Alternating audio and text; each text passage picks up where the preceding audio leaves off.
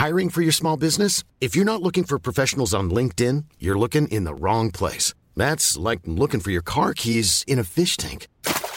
LinkedIn helps you hire professionals you can't find anywhere else, even those who aren't actively searching for a new job but might be open to the perfect role. In a given month, over 70% of LinkedIn users don't even visit other leading job sites. So start looking in the right place. With LinkedIn, you can hire professionals like a professional. Post your free job on linkedin.com slash people today. Bonjour à tous et bienvenue dans ce nouveau numéro de mercredi Mercato. Une nouvelle fois pour m'accompagner, vous le connaissez, vous le désirez. Il s'appelle Cyril Morin, journaliste à eurosport.fr. Comment ça va Cyril? Salut Martin, ça va et toi? Comment se passe ton déconfinement? Bah, Toujours euh, progressif, on va dire. On est sur une montée en puissance, mais on reste euh, très prudent et on espère que vous faites pareil chez vous. C'est beau, Cyril, la voix de la sagesse. Cyril, évidemment, on va parler de Mercato. Ça commence un petit peu à frémir tout doucement. Vraiment tout doucement. Hein. Mais on va parler de trois sujets aujourd'hui et on va démarrer par le Paris Saint-Germain, Cyril. Ouais, on va commencer euh, par parler des deux recrues qui ne sont pas encore officielles mais qui se dessinent très nettement du côté du club de la capitale, à savoir Mauro Icardi et Alex Teles. On ira notamment parler à un spécialiste du football portugais qui nous présentera le joueur du FC Porto. Et on continuera avec Ousmane Dembélé, l'incroyable dégringolade d'Ousmane Dembélé. Euh, le Barça aujourd'hui le valorise à 42 millions d'euros. C'est Sport qui nous annonce ça euh, il y a quelques jours. On fera un petit point voilà, sur sa valeur marchande Ousmane Dembélé et surtout, quelle issue quelle issue pour Dembélé euh, Quelle suite donner à sa carrière Est-ce que cet été est un tournant pour lui? Voilà, ce sera notre deuxième sujet. Et on terminera quand même avec un petit peu de Ligue 1 parce que même si elle ne joue plus, on l'aime fort notre Ligue 1.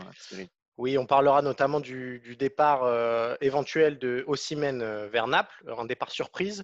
Euh, on se demandera quels autres joueurs de Ligue 1 et qui devaient rester normalement cet été dans leur club pourraient finalement quitter leur équipe respective et sauver la crise et, sauver, les niches de leur, équipe respective, exactement. Et on s'intéressera aussi un petit peu à Nice et à Rennes, qui semblent être les clubs français qui risquent d'être le plus actifs sur le marché cet été. Donc, Martin, avant de commencer, petit rappel pour vous qui nous écoutez. Vous savez que désormais, Mercredi Mercato est un podcast. On espère que ça vous plaît. Pour ça, mettez-nous des petites étoiles, mettez-nous des petits commentaires sur toutes les bonnes applis d'écoute. Ça va de Spotify à Acast en passant par Apple Podcast. On compte sur vous et Martin, sachez-le, il regarde tous les soirs pour voir s'il y a des nouveaux messages. Donc ah, il attend, il attend vos petits mots euh, amoureux parce que ça compte. Parce qu'il n'y en a pas beaucoup. il n'y en a pas beaucoup. Moi, je veux des étoiles dans les yeux et des petits cœurs dans la poitrine. Voilà, c'est ça. Qui vibre, qui vibre. Voilà. ce que tu racontes, Martin. On, démarre l'émission ou on continue façon, euh, façon poète là, Qu'est-ce qui se passe? Non, non, rentrons dans le vif du sujet, Martin, et on va partir tout de suite. On va pas partir très très loin. On va aller du mmh. côté du Parc des Princes, euh, puisqu'on va évoquer le cas du Paris Saint-Germain. Pourquoi le Paris Saint-Germain? Parce que ces dernières heures, ça s'est très nettement accéléré du côté euh, du champion de France. Deux recrues devraient bientôt arriver à Paris. La première, elle est bien connue, c'est Mauro Icardi, puisque Leonardo a réussi sa négociation avec l'Inter. Icardi devrait donc signer au Paris Saint-Germain pour 4 ans et pour un montant de 60 millions d'euros. Donc là, il y a une petit, un petit rabais par rapport à, l'option d'achat qui était valorisée entre 65 et 70 millions d'euros. La deuxième recrue, elle vient de la presse, euh, la presse portugaise. Pardon. Abola. Ce, Abola, ce mercredi, ah, avec l'arrivée quasiment bouclée de Alex Teles. On accueille dans Mercredi Mercato Julien Pereira, journaliste à Eurosport qui suit de très près euh, le championnat portugais. Salut Julien, comment ça va? Mais Ça va très bien et vous, messieurs? J'ai l'impression que vous êtes très en forme euh, ce matin. On est toujours en forme, on est absolument toujours en forme. Alors oui, Teles euh, fait ce matin la une de Hobro.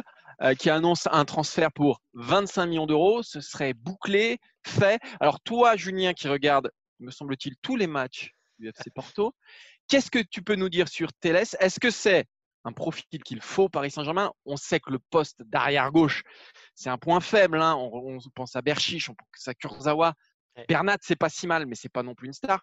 Est-ce que c'est le mec qui va enfin euh, combler ce manque au Paris Saint-Germain? Alors Alex Teles, ce ne sera pas une superstar non plus, ce ne sera pas euh, l'un des meilleurs latéraux du monde, mais c'est une vraie valeur sûre en tout cas, ça c'est sûr et certain. C'est un joueur qui va apporter des choses, notamment offensivement aussi. Euh, Bernat le fait un petit peu.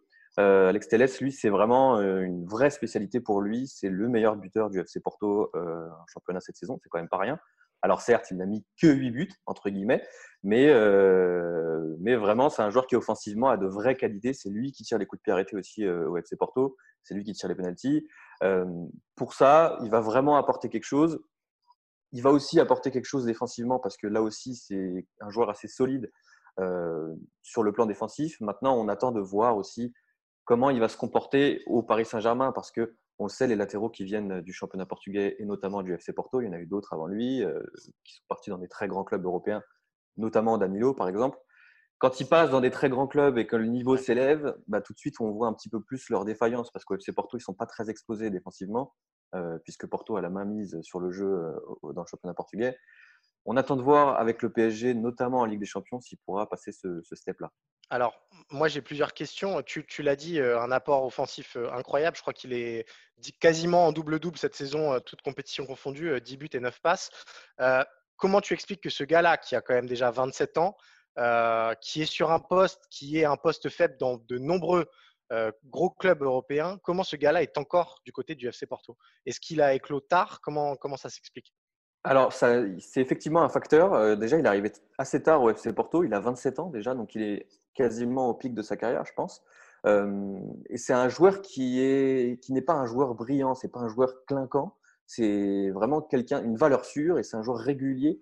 Mais c'est pas quelqu'un qui tapait dans l'œil comme a pu taper dans l'œil euh, Danilo avant lui ou Alexandro notamment. Donc, je pense que c'est pour ça qu'il est resté aussi longtemps au FC Porto. C'est aussi tout simplement le joueur. C'est quelqu'un, un joueur qui est assez loyal, qui voulait aller au bout de son contrat. Et euh, la, conjoncture économique, évidemment, euh, fait que Porto est obligé de le vendre à la fin, de, cette saison. Oui, parce qu'il lui reste qu'un an de contrat. Euh, alors moi, j'ai lu qu'il ne voulait pas prolonger. c'est pour ça que Porto était un peu obligé de le vendre cet été.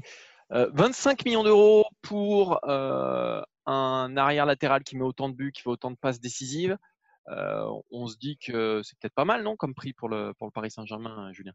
Bah, oui et non. Je pense que c'est difficile de jauger de la valeur d'un joueur euh, avec le marché actuel, mais moi, je suis quand même assez surpris que le Paris Saint-Germain ait bouclé le dossier euh, aussitôt, s'il est bouclé, parce que euh, Porto est dans une, situation économique très grave, très compliquée, et ils sont dans l'obligation de vendre.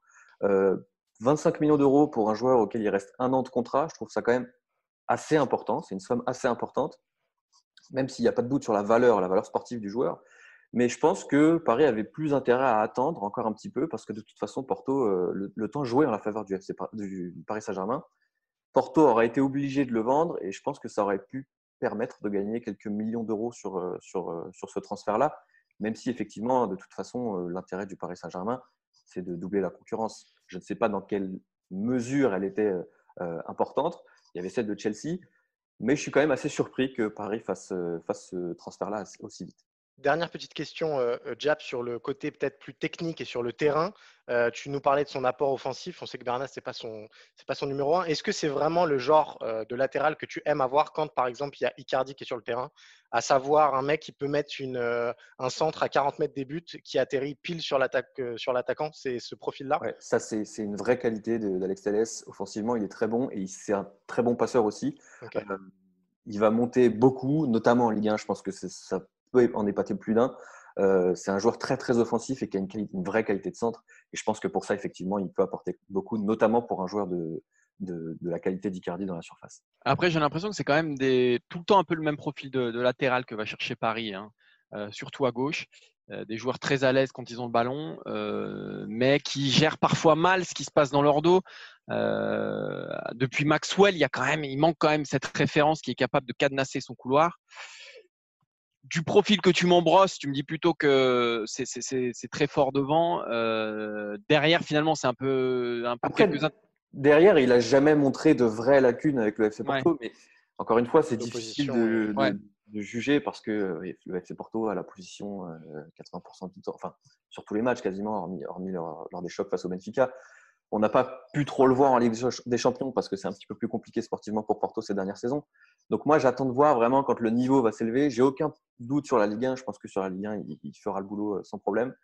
Sur la Ligue des Champions, j'attends de voir. Alors, euh, ce qui est sûr, ce qui est sûr, c'est que ces carences défensives, c'est ce qui freinait, enfin ces carences défensives, on va dire, ces interrogations, du moins quand l'adversaire a le ballon, c'est ce qui freinait un petit peu Thomas Tuchel, qui avait peut-être moins d'entrain dans ce dossier que, Leonardo. C'est un coup de Leonardo, Alex Telles. Et ce dossier-là montre aussi, Cyril, que parfois il peut y avoir un peu de friture sur la ligne entre Leonardo et, Thomas Tuchel dans ce mercato-là. Ça montre aussi que c'est Leonardo qui a la main finalement. Voilà, il faut déjà rappeler, on va commencer par le commencement, il faut se souvenir que Thomas Tuchel était là avant que Leonardo ne revienne. Donc, c'est-à-dire que Leonardo a dû faire face à cette réalité-là.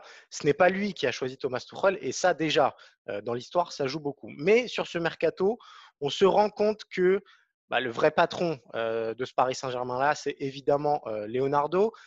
Il y a le cas Icardi. On sait que Thomas Tuchel euh, n'était pas un énorme fan du joueur. il aurait bien aimé éventuellement retravailler avec Pierre-Emerick Aubameyang, qu'il a connu du, côté de Dortmund. C'est évidemment Leonardo qui a activé de nouveau ses réseaux italiens pour boucler Icardi. Teles, tu le disais, qui n'était pas spécialement un joueur qui était presque vu trop offensif par Thomas Tuchel pour ce poste de latéral gauche.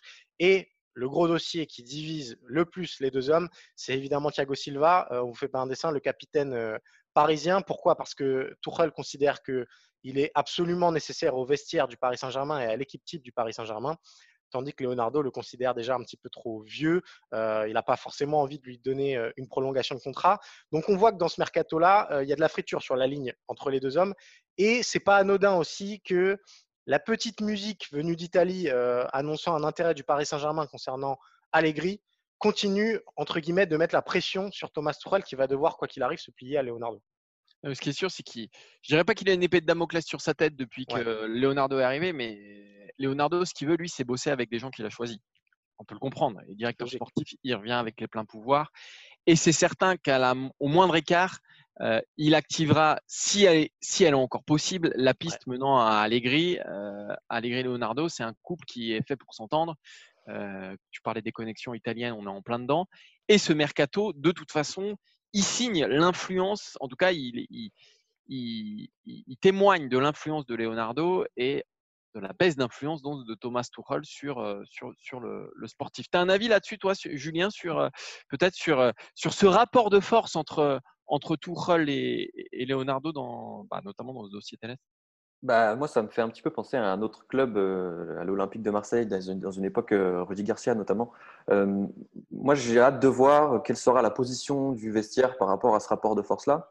Parce qu'on sait que Leonardo, évidemment, il a dans la poche une partie des Brésiliens du vestiaire. Et donc, quand il y aura des vraies tensions au, niveau sportif, j'ai hâte de voir quel poids auront les joueurs pour faire pencher la balance. Parce que pour moi, ça peut dire beaucoup de choses sur, sur la suite de l'aventure du, du Paris Saint-Germain et de Leonardo notamment. Parce qu'hormis les Brésiliens, je ne sais pas quelles sont les attaches des autres joueurs avec Thomas Tuchel, mais ça peut peser lourd notamment dans la balance. Ah, on sait que Thomas Tuchel, il n'a pas, il pas une, relation idyllique avec son vestiaire, notamment avec les stars de son vestiaire. Leonardo, il faut pas oublier aussi qu'il a construit une bonne partie de cet effectif, même avant, avant avant sa, deuxième ère, j'ai envie de dire, mais euh, euh, les Marco Verratti notamment, euh, tous ceux qui sont arrivés il y a longtemps, Marquinhos évidemment, qui sont aujourd'hui des cadres du vestiaire, bah, ils sont attachés à, Leonardo. Et aujourd'hui, s'il y a un patron au Paris Saint-Germain, mais tu le disais très bien Cyril, c'est pas Thomas Tuchel. il n'a jamais aussi bien, l'entraîneur n'a jamais aussi bien porté là son nom de fusible. C'est-à-dire que s'il y en a un qui pète, ce sera pas Leonardo, ce sera évidemment, ce sera pas Leonardo, oui, ce sera évidemment Thomas Tuchel. D'autant que, que Thomas Tuchel, les, rares fois entre guillemets où il s'est aventuré sur le mercato, euh, ça n'a jamais été très très euh, fantastique. On se souvient de Kerrer, payé très très cher, qui n'a pas apporté énormément. Choupo-Moting, on vous fait pas un dessin, c'était un de ses chouchous. Alors, certes, il est libre, mais est-ce qu'il apporte vraiment au Paris Saint-Germain aujourd'hui? Disons qu'il euh, n'est pas forcément réputé pour ses coups magnifiques sur le mercato. Et ça aussi, mine de rien, ça affaiblit sa parole auprès de Leonardo parce qu'il y en a un qui peut se vanter d'avoir euh, chopé Marco Verratti quand il était du côté de Pescara. L'autre, euh, bah, il a payé très très cher un Kerrer qui tarde à, à montrer les promesses qu'il avait semées du côté de l'Allemagne. On rappelle que Neymar, notamment, c'est plus un dossier qui avait été piloté par Antero Henrique que par, que par Thomas Tuchel. Bah, Julien, merci. Merci de nous avoir accordé un peu de ton temps. on se donne rendez-vous très bientôt, ici ou ailleurs. À bientôt. Et nous, Martin, on va aller du côté de l'Espagne et même du côté de la Catalogne pour parler d'un feu follet. Je crois qu'il est synonyme de crochet-crochet Ousmane Dembélé. Oui, alors décrochet, Ousmane Dembélé n'en fait plus beaucoup. Hein. Euh, on commence à en avoir l'habitude, mais il est de nouveau blessé et il me semble que c'est Sport, hein, quotidien catalan, qui évaluait le prix d'Ousmane Dembélé. Alors, Sport est généralement bien informé quand il s'agit de parler de joueurs du FC Barcelone, puisqu'ils ont leurs sources internes, pour ne pas dire que c'est le FC Barcelone directement qui parle dans les colonnes de sport. Et nous parle donc d'une valeur marchande d'Ousmane Dembélé à, tenez-vous bien, 42 millions d'euros. 42 millions d'euros pour Ousmane Dembélé. Cyril, est-ce que ça te paraît juste euh, pour, euh, pour, le champion du monde français? Euh, je ne sais pas, c'est très compliqué de, s'annoncer. Ce qui est sûr, de, s'avancer sur ce prix-là, étant donné en plus la crise fatalement qui va, qui va toucher tout le monde, je pense quand même qu'il vaut un petit peu plus parce que ça reste un joueur à très très fort potentiel et qui est déjà un joueur voilà, qui a, qui a de l'expérience, mine de rien. Après, ce qui est intéressant de, voir, et, c'est quand même sa décote. Euh, tu, tu, parlais de les crochets, il a décroché, entre guillemets. Euh, bon, alors, on va revenir sur l'été 2016. On sait qu'il quitte euh, Rennes pour Dortmund et Dortmund réalise une super opération financière en l'achetant seulement 15 millions d'euros. Un an plus tard, il s'envole pour Barcelone. Et là, c'est 147 millions d'euros, bonus compris. Depuis, sa cote, elle n'a fait que chuter, chuter, chuter. Ouais, il fait une première saison pas terrible du côté de Barcelone. il est champion du monde. Donc disons que ça, ça, reste aux alentours des 100 millions d'euros. L'année dernière, un peu pareil, parce que finalement, sa saison 2018-2019, alors il y a encore des blessures, mais il y a quelques éclairs. C'est sa meilleure saison à Barcelone, de toute façon, donc c'est pas très Très compliqué pour moi, ça reste aux alentours des, 100 millions d'euros. Mais déjà, ça baisse hein, par rapport à son prix d'achat parce que le FC Barcelone l'a très clairement surpayé parce que c'était la période où ces jeunes-là valaient, euh, voilà, valaient, valaient, des millions d'euros et, puis parce qu'il fallait réinvestir l'argent de Neymar. Voilà, exactement. Donc, euh, donc voilà. Et là, là, donc un an après, 42 millions d'euros. Donc on est passé de 147 à 142 millions d'euros. Donc c'est un joueur qui a perdu 100 millions d'euros, sa valeur marchande. Hein. En deux ans, je pense que c'est du jamais vu parce que là, on ne parle pas d'âge, on ne parle même pas d'âge, hein, parce qu'il reste encore très jeune, on parle juste de performance et surtout de fragilité physique. Ce qu'il faut savoir, c'est que Dembélé, il a raté depuis qu'il est arrivé à Barcelone près de. Si on, si on dit que là, il est absent jusqu'à, jusqu'au mois d'août, il a raté près de 600 jours de, de, de, match. 600 jours de match entre 2017 et 2020. Enfin, c'est, c'est, c'est monstrueux, 600 jours d'absence. Vous imaginez ce que ça représente. Donc sa décote, elle est à, elle est à lire au, prisme de, de, ses bulletins de santé, parce que je suis persuadé que ça reste un bon joueur, mais aujourd'hui, qui peut dire ce que vaut réellement Ousmane Dembélé sur une saison? Est-ce qu'il est capable d'avoir l'hygiène de vie ou est-ce que c'est est-ce que c'est qu'une question d'hygiène de vie Est-ce que c'est une question de, de, fragilité physique? Il y a des vrais doutes qui entourent Ousmane Dembélé malgré tout, c'est vrai qu'à 42 millions d'euros, euh, ça reste. chaud. Mais pourquoi ce prix-là aussi? Parce que les finances du Barça sont exsangues et parce que le Barça a besoin de vendre pour, pour, euh, bah, pour acheter Lautaro Martinez notamment. Et, c'est le meilleur été pour acheter Dembélé. Un, parce qu'il est blessé. Deux, parce qu'il y a une crise économique. Et trois, parce que le Barça a la corde autour du cou et a un besoin impérieux de vendre. Donc c'est le pire moment pour le vendre. Donc c'est le meilleur moment pour l'acheter. Moi, je pense que dans le cas d'Embélé, euh, il y a aussi un petit syndrome euh, Adrien Rabiot. On en parlait il y a quelques semaines euh, du cas du français qui était devenu aussi une, une machine médiatique en tant que telle, c'est-à-dire que ses moindres faits et gestes étaient disséqués.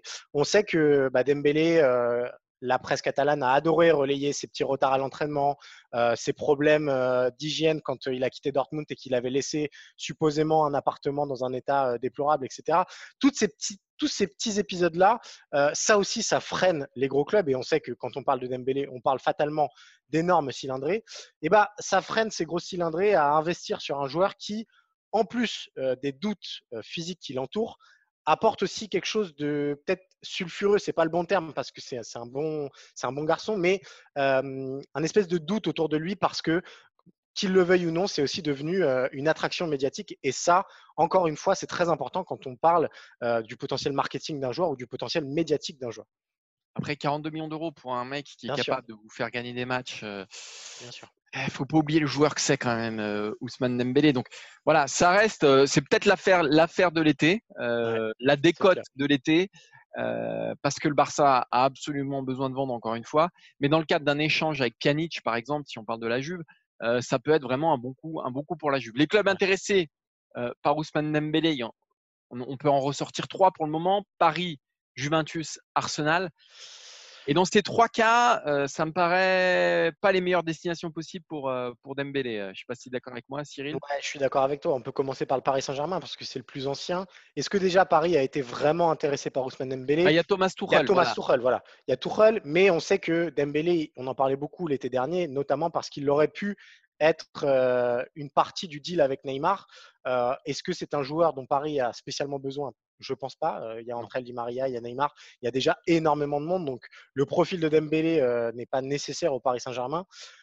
et puis, bah voilà, c'est aussi, on parle de rythme de vie. Moi, moi, je trouverais ça très sexy Dembélé au Paris Saint-Germain. Ça, ça rajouterait un petit peu d'ADN français et, et de, de, superstar française entre guillemets au Paris Saint-Germain.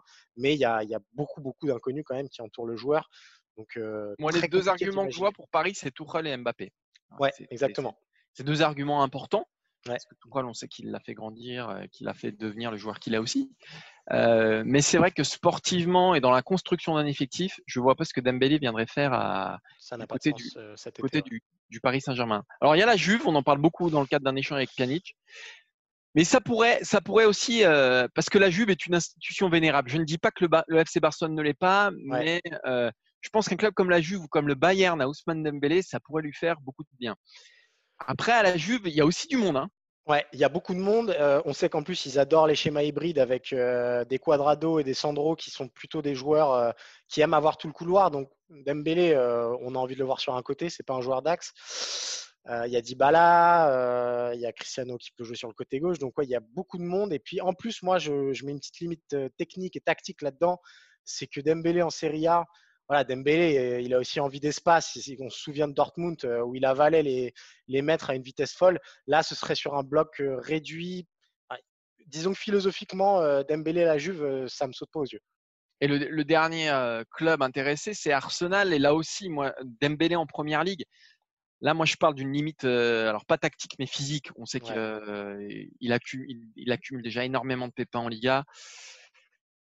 Première Ligue est un championnat qui évolue, mais qui malgré tout, l'impact physique et la, reste une valeur, euh, une valeur cardinale. Arsenal, je sais pas, je le vois, je le vois pas terrible, je le vois pas très bien non plus. Euh, Ousmane Dembélé, que ce soit à Paris, à la Juve ou Arsenal, pour moi, il n'y a pas une destination idéale.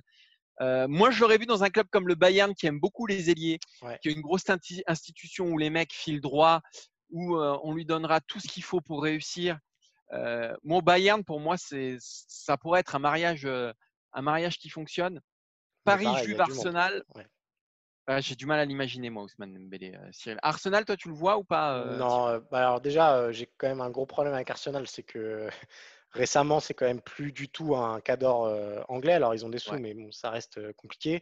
Et puis, bah voilà, sur le, quand on voit les difficultés que peut avoir Nicolas Pepe pour s'imposer à Arsenal, euh, c'est pas qu'on est sur le même type de joueur, mais on est euh, le même poste quasiment euh, et les, mêmes composantes, c'est-à-dire un joueur très très rapide, très technique, mais qui, est très voilà, qui est, assez fébrile entre enfin fébrile, c'est pas le bon terme, mais un peu faible dans le duel. Donc ouais, philosophiquement, j'ai un peu de mal à imaginer Dembélé Arsenal, et puis surtout, j'aurais très très peur d'un énorme gâchis comme c'est le si bien le faire Arsenal ces derniers temps.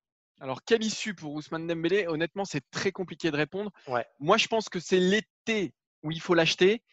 Je pense qu'il y a un club, ah, il y a un risque à prendre en tout cas. Euh, si on est un gros club, qu'on a un petit peu d'argent de côté et que voilà, parce que ça reste un, grand joueur. Après, c'est à lui de voir en fonction des opportunités. Je pense qu'au Barça, il n'est pas si mal que ça parce qu'il y a. C'est ça. voilà, il y, a une issue, pardon euh, Martin, je te coupe, mais c'est vrai que l'issue la plus simple, c'est le Barça. Pourquoi? Parce que c'est le seul joueur avec ce profil-là au FC Barcelone. On sait que Griezmann joue sur le côté gauche, Messi joue sur le côté droit. Les deux ne sont absolument pas des ailiers de débordement. Dembélé, il peut apporter ça euh, au Barça. Et je pense qu'en plus, en interne, il jouit d'une cote. Euh, je pense que Messi, etc., l'aime bien, mais juste, il faut qu'il arrive à se discipliner et que euh, bah, qu'il montre qu'il a vraiment le talent suffisant pour s'imposer au Barça. Donc voilà, il est peut-être à un moment stratégique de sa, de sa carrière, mais nous, en tout cas, on lui conseillerait plutôt de rester à, à Barcelone, à Ousmane Dembélé, Cyril. Absolument. On va, on va, on va achever cette, euh, cette émission. Euh, on rappelle que vous pouvez d'ailleurs retrouver cette émission à la fois sur eurosport.fr pour tout ce qui est euh, vidéo, concerne la vidéo, mais aussi en podcast, Cyril. Mais alors, Cyril, dis où on retrouve ce podcast C'est devenu ma phrase préférée. Je la répète tous les soirs dans mon lit. Euh, voilà, bah, comme vous le savez, Mercredi Mercato, disponible en podcast sur toutes les bonnes plateformes d'écoute, de Acast à Spotify, Apple Podcast. Voilà. On vous demande juste un petit truc. Mettez des petites étoiles pour Martin, ça le fait scintiller, ça lui remplit, ça le remplit de joie. Puis nous, ça nous permet de nous améliorer et surtout d'agrandir cette communauté Mercredi Mercato qui ne demande finalement euh, que ça. Mais tu sais qu'il n'y a qu'une étoile dans ma vie, Cyril. C'est moi, je sais, je sais, je sais. Merci Martin. D'ailleurs, il manque une petite étoile à ton maillot. Euh, oui, bah, c'est 98. Euh, disons que depuis, il y a eu, il y a eu un petit épisode en Russie qui a été plus ou moins important. On va pas parler de Russie, Martin. Non. On va rester en France. On va parler, de Ligue 1 parce que vous savez qu'il y a des clubs qui sont en, très grosse difficulté euh, financière, que la suspension euh, des droits télé met plusieurs clubs euh, dans, le rouge. Et on s'est intéressé à ces joueurs qui pourraient sauver justement ces clubs en péril, des joueurs qui n'étaient pas dont le départ n'était pas foncièrement acté cet été, voire même pas du tout, des joueurs qui sont arrivés plutôt récemment dans les clubs, mais qui pourraient sauver, alors pour ne pas les citer, Lille, Marseille, Monaco. Euh, Saint-Étienne, voilà, des clubs qui, sont dans, bah, dans le besoin, qui ont, pour boucler euh, leur exercice dans le vert plutôt que dans le rouge, ou du moins dans le rouge pas trop écarlate, auront besoin de vendre. On a sélectionné cinq joueurs et on va peut-être démarrer avec euh, Victor Ossimène, qui est peut-être le symbole. Ossimène, ça fait plusieurs mois que le, président de Lille, Lopez, nous dit que bah voilà, ils ne le vendront pas cet été, qu'ils veulent encore le valoriser un an. Mais, mais, mais des clubs s'intéressent à lui, notamment Naples, et on sait que Lille est dans une situation très compliquée, que le modèle lillois, c'est celui du trading, et que devant s'il mène 60, 70 millions de faire un coup à la PP l'année prochaine, et bah, peut-être qu'il va partir euh, dès cet été, peut-être pour moins cher, mais peut-être que ça peut sauver Lille. On parle d'une somme de 55 millions d'euros plutôt que 70 millions d'euros. Ce serait peut-être un moindre mal, euh, Cyril. Ouais, et quand on évoque ce sujet-là, il faut aussi dire que Ossimène lui-même, euh, notamment via son clan familial, avait expliqué qu'il aimerait bien rester une saison de plus à Lille pour continuer de progresser. Euh, ça prouve à quel point les clubs vont être euh, parfois forcés à vendre des actifs et des joueurs qui ne l'avaient pas prévu de vendre et pour fatalement se renflouer. Lille, c'est le meilleur exemple parce qu'on parle de Simène, mais il y en aurait beaucoup d'autres. On a pensé à Iconé qui, bon, lui, est peut-être sur un autre cycle, mais il y en a énormément dans, le cas de Victor Osimhen, mais Osimhen, c'est clairement la plus belle valeur marchande lilloise actuellement dans l'effectif. Et on voit mal le LOSC refuser une offre de 55 millions d'euros cet été si jamais elle arrive pour Osimhen. Il y a un autre joueur hein, qui est arrivé juste l'été dernier dans son club, qui a fait une grosse saison, mais qui pourrait repartir dès cet été alors que ce n'était pas prévu. C'est évidemment Denis Bouanga. Saint-Etienne est un des clubs aujourd'hui bah, qui a la plus grosse épée au-dessus de la tête. ça pourrait faire très très mal pour la Saint-Etienne. Bouanga, il n'avait pas de bon de sortie et maintenant on sait qu'il y a un club 15 millions d'euros, une offre ferme. On pense notamment aux bêtises du côté de l'Espagne qui aime beaucoup Bonga, à Rennes aussi. Eh ben, eh ben peut-être que le Gabonais pourrait, pourrait quitter les Verts. C'est le meilleur joueur de la Saint-Etienne cette année. il a des gros dates. Il faiblirait considérablement l'équipe Claude Puel, Claude Puel qui voulait construire autour de Bonga, mais il y a des impératifs aujourd'hui économiques et financiers bah, qui donneront pas trop le choix, je pense, aux décideurs stéphanois. ce qui est dommage sur le cas Bouanga, tu parlais du Bétis, c'est un joueur au profil qui aurait pu en première ligue. Quand la première ligue s'intéresse à un joueur, fatalement, euh, les prix montent. Et voilà, euh, c'est pas qu'il n'y a pas le temps, entre guillemets, mais euh, ils vont peut-être devoir le vendre pour 15 millions d'euros, alors qu'une saison de plus du même acabit de la part de Bouanga, il pouvait grimper beaucoup plus haut au niveau du transfert. Ouais, et puis le vendre vite aussi, euh, c'est pas forcément une bonne nouvelle parce que, parce que le mercato euh, anglais, le mercato allemand, le mercato ils vont être, tout ça n'a pas tout ça, va être décalé. Sûr. Donc vendre, vendre un joueur aujourd'hui euh, pour Saint-Etienne, pour Lille, pour Monaco, pour les autres, bah, c'est pas une bonne affaire parce qu'il faut attendre que les autres rentrent dans la, dans la, dans la danse pour faire monter les prix. Mais peut-être que ces clubs-là n'auront pas le choix. Il y a un autre Stéphanois. Hein, ouais. Euh, et on avait rencontré Claude Puel euh, au mois de mars, me semble, non, au mois de février, me semble-t-il. Et il nous disait qu'il voulait pas vendre ses jeunes et qu'il voulait construire autour d'eux. Et il regrettait notamment le départ de Saliba. Mais euh, Wesley Fofana, il risque de nous faire une, une William Saliba cet été, c'est-à-dire partir pour un club. Pourquoi pas être prêté l'année prochaine Mais en tout cas, ce sera sa valeur marchande à l'instant T, c'est-à-dire à cet été. Alors lui, il est vraiment jeune, donc peut-être qu'il y a un marché autour de Leipzig, autour de clubs comme ça qui achètent très jeunes, très français qui pourrait permettre de le vendre aux alentours des allez, 20, 30 millions d'euros. mais si, encore une fois, les clubs anglais s'intéressent à lui, ça peut faire grimper les enchères. Mmh. Le marché jeune, ça peut être une bulle qui peut peut-être permettre à des clubs comme, comme Saint-Etienne de vendre un peu plus cher qu'un que, qu'un Bonga et peut-être préserver de, de, la récession économique. Quoique, je ne pense pas que ce soit le bon été pour vendre Fofana, mais Saint-Etienne n'aura peut-être pas le choix. Donc là, encore une fois, pourquoi pas une vente aux, alentours de 20, 30 millions d'euros, mais ça serait une grosse perte, encore une fois, pour, pour, pour Saint-Etienne sportivement et pour Claude Puel aussi, qui on sait a envie de construire autour de ces jeunes. Il y a une autre, on va dans un autre club et un autre jeune, un autre défenseur central qui aussi a joué milieu défensif cette saison, c'est évidemment Boubacar Camara. Alors lui, on sait qu'il y a déjà beaucoup de monde au portillon, entre guillemets, qui s'est intéressé à lui. Pour autant, on pouvait être sûr que Villas-Boas compte sur lui pour la saison prochaine. Mais si une offre, allez, de 35, 40, 40 millions d'euros arrive sur la table de Jacques-Henri Hérault pour, euh, pour Camara, c'est c'est quasiment écrit que l'OM l'acceptera parce que l'OM cherche absolument des liquidités et qu'un transfert comme ça, ça ne se refuse pas. Ce serait un énorme coup dur sportif euh, pour Marseille. Ce serait un coup dur symbolique aussi parce qu'on sait que c'est un minot qui a réussi enfin à casser ce plafond de verre euh, de la formation à Marseille. Mais l'OM est dans une telle situation que ils vont peut-être vont peut-être être obligés de vendre euh, Camara qui a pourtant encore le temps de grandir. On se souvient de son début de saison en défense centrale qui avait été un petit peu compliqué parfois. Euh, son remplacement au milieu de terrain en tant que sentinelle avait été euh, brillant. Ouais, Camara, ça serait, ça serait compliqué, mais on sait que Marseille cherche 60 millions d'euros, qu'il n'y a pas d'énormes actifs dans l'effectif. Il y a Sanson, il y a Camara. Euh, s'il faut trouver 60 millions d'euros, je pense que ça passera par Camara. On va terminer avec Wissam Ben Yedder. On sait que Monaco aussi est en grosse difficulté financière, qui a un effectif pléthorique. Il y a près de 60 joueurs euh, sous contrat à l'AS Monaco. C'est beaucoup trop. Euh, des joueurs en prêt, des joueurs sur lesquels Monaco ne compte plus. Mais bref, il y a un, beaucoup, un effectif beaucoup trop dense aujourd'hui pour, pour l'AS Monaco. Il va falloir vendre parce que Ribolovlev ne veut plus mettre la main au portefeuille. Ben Yedder représente aujourd'hui le plus gros actif.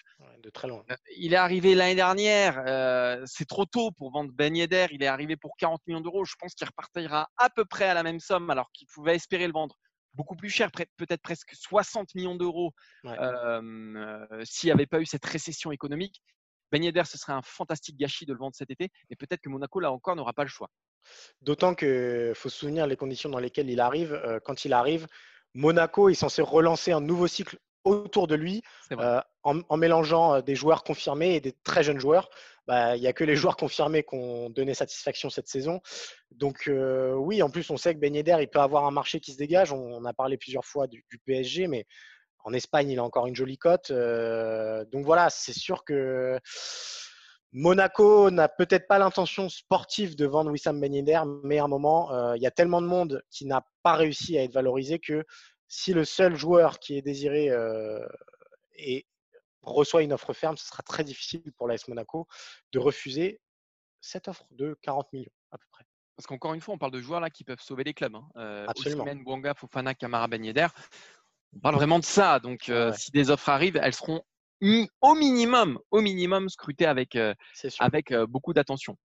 Alors, si ces clubs-là sont en difficulté, il y en a d'autres qui pourraient, en revanche, profiter euh, du mercato pour, pourquoi pas, essayer de creuser l'écart sur Saint-Etienne, essayer de creuser l'écart sur, euh, sur, euh, sur Monaco, essayer de dépasser voilà, Lille ou Monaco ou Marseille, pardon, des clubs qui pourraient profiter justement de cette récession économique, des difficultés financières des autres clubs pour se renforcer, et ce serait tout à leur honneur. C'est des clubs qui ont des actionnaires derrière qui sont puissants, des clubs qui ont une grosse capacité, une grosse surface financière, en tout cas des propriétaires qui ont une grosse surface financière et qui profiterait. On sait, hein, la crise parfois profite aussi, ne fait pas que des malheureux, elle peut aussi des heureux. Et les grands gagnants de cette crise pourraient être euh, Rennes et Nice. Rennes a recruté euh, Florian Maurice qui a fait les, belles années de l'Olympique lyonnais. Il arrive à, Rennes et il y a déjà des noms qui circulent. Alors on a parlé de Bouanga de la Saint-Etienne, ça serait une super recrue évidemment pour le, pour, le stade rennais, qui serait capable de s'offrir un joueur à 15-20 millions d'euros. Aujourd'hui, il y a très peu de clubs français hein, qui sont capables de s'offrir des, joueurs à, à ces montants-là. Non, on ne parle pas que de Bonga, Cyril, du côté de, Rennes. Non, parce que c'est intéressant de noter qu'à Rennes, il y a aussi un nouveau projet. Alors, il n'est pas totalement nouveau parce qu'on est dans une continuité avec Stéphane, mais l'arrivée de Maurice euh, continue de faire grandir petit à petit ce club euh, qui, donc, en plus, jouera la Ligue des Champions, donc un, potentiel attractif très important. Il y a un joueur qui est le défenseur de, de Valladolid, Salissou, qui est, alors voilà, il n'a pas fait les gros titres, mais c'est typiquement une signature possible de la part de Florian, Florian Maurice. C'est la patte Maurice, c'est-à-dire un dénicheur de talent fantastique. Et Salissou, il y avait beaucoup de monde qui le surveillait. Et Rennes semble avoir pris une, longueur d'avance dans le dossier. Euh, il y a d'autres noms qui circulent. Je crois que Koudous, un joueur qui évolue aussi au Danemark. Donc, on, parle d'un gros prospect. Hein, voilà, les deux. Du championnat danois, il a 19 ans. Et, c'est des joueurs, ça, qui coûtent de l'argent sur lesquels aujourd'hui des clubs comme, euh, bah, comme Saint-Etienne, comme Lille, comme euh, je sais pas, comme ça pourrait être des, des, cibles de ces clubs-là, mais qui aujourd'hui, ces clubs-là, ils, ne peuvent pas investir, ils doivent d'abord vendre et donc s'affaiblir avant de penser à, se renforcer. Et c'est pour ça que Rennes peut aussi prendre beaucoup d'avance dans, dans, ces dossiers-là. Alors, il n'y a pas que Rennes. Hein. Tu voulais rajouter quelque chose peut-être sur Rennes? Sur Rennes, euh, juste un petit détail aussi pour dire que euh, au-delà de le, cercle vertueux financier qu'ils ont réussi à, créer euh, grâce à, à Pinot, il y a aussi quelque chose de très important, c'est qu'ils savent que dans leur effectif, ils ont un actif qui dépassera probablement les 50, 60 millions, 70 millions, que ce soit cet été ou l'été d'après, c'est évidemment Kamavinga. Et ça, mine de rien, quand on investit, euh, bah, ça joue parce qu'on sait que au pire, c'est pas qu'on peut se tromper, mais il y a quand même un matelas de sécurité qui est très très important et ça joue mine de rien dans l'esprit des recruteurs euh, rennais. Ouais, tu as raison de le souligner. Alors du côté de Nice, Benitez a été euh, prolongé, donc ça aussi c'est un petit signe. Alors bien sûr, c'est pas, mais c'est quand même un signe. Ouais. Attal a priori devrait rester, qui est quand même le joueur le plus courtisé. Alors oui, il a été blessé, donc ça aide aussi. Mais malgré tout, garder Attal, c'est aussi euh, montrer la, force du, projet. Et on parle là encore de recrues du côté Nice. En fait, on parle quasiment de recrues qu'à Paris, Nice et Rennes depuis depuis euh, depuis quelques semaines ça en dit long aussi sur les, capacités financières et les pouvoirs d'attractivité pardon, des, autres clubs. Ah, de qui on parle pour, pour aller à Nice, euh, Cyril? Alors Nice, ce serait très avancé pour euh, la signature de Robson euh, Bambou. comme ça, ça ne vous parle pas beaucoup. C'est un défenseur central brésilien. Et ce qui est intéressant de noter, c'est qu'il était aussi dans les petits papiers de Lyon, qui, on le sait, cherche un défenseur central. Et ça peut être aussi une tendance que, bah voilà, si Nice arrivent à s'activer plus vite que Lyon sur un dossier qui leur plaît, c'est aussi parce qu'ils euh, sont un peu plus sereins sur la, suite à venir. On parlait de Rennes qui a un projet clair. L'avantage aussi de Nice, c'est que les joueurs savent où, ils mettent les pieds. Euh, il y a eu Dolberg l'été dernier. Euh, il y a une espèce de, stabilité autour de Patrick Vieira. Le club grandit petit à petit. Il arrive aussi très bien à valoriser ses jeunes. Donc, moi, j'ai hâte de voir euh, ce qui va se passer à Nice. Il pourrait y avoir des départs. On parle notamment de, William Cyprien. Mais il y a quelque chose qui se met en place et qui est très, très sexy sur le papier. On va être très clair sur ces, sur ces deux, deux cas qui sont Nice et Rennes qui se rapprochent un petit peu parce qu'effectivement, derrière, il y, a des, il y a des grosses fortunes. On ne va pas parler de transfert à 40, 50 millions d'euros cet été. Ça, c'est une certitude. Mais déjà, si ce sont des clubs qui arrivent à garder leur ossature, euh, qui n'arrive à perdre des joueurs qu'à la marge et à se renforcer à coût de transfert entre 10 et 20 millions d'euros, ou un peu moins, euh, mais, mais, sur des joueurs, euh, disons, qui échapperaient au scope d'autres clubs français, et bah déjà, ce serait un tour de force dans l'écosystème de la Ligue 1 aujourd'hui. C'est pour ça qu'on vous en parle. Nice et Rennes ne vont pas signer d'immenses stars, mais s'ils arrivent déjà à se renforcer, et bah, ce sera mieux que Marseille, ce sera mieux que Saint-Etienne, ce sera mieux que Lille, ce sera mieux que Monaco, ce sera peut-être mieux que Lyon aussi. Alors Lyon, c'est peut-être pas euh, financièrement euh, qui risque d'être en difficulté, mais sportivement. voilà, l'attractivité de Lyon fatalement à côté de Rennes à la Ligue des Champions, ou au moins le tour préliminaire, les barrages de, la Ligue des Champions. Lyon n'a pas ça, Lyon n'a pas de Coupe d'Europe. Donc peut-être que si un joueur demain a le choix entre ces deux clubs, voilà.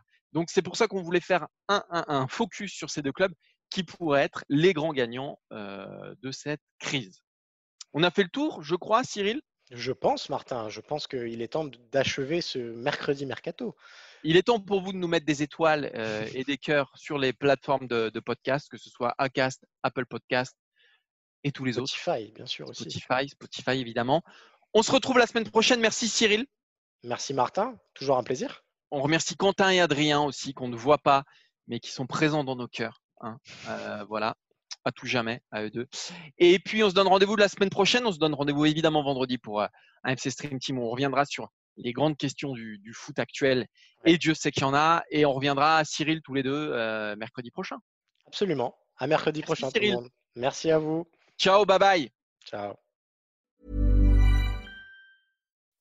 When you make decisions for your company, you look for the no brainers. If you have a lot of mailing to do, stamps.com is the ultimate no brainer. Use the stamps.com mobile app to mail everything you need to keep your business running with up to 89% off USPS and UPS. Make the same no brainer decision as over 1 million other businesses with stamps.com. Use code PROGRAM for a special offer. That's stamps.com code PROGRAM.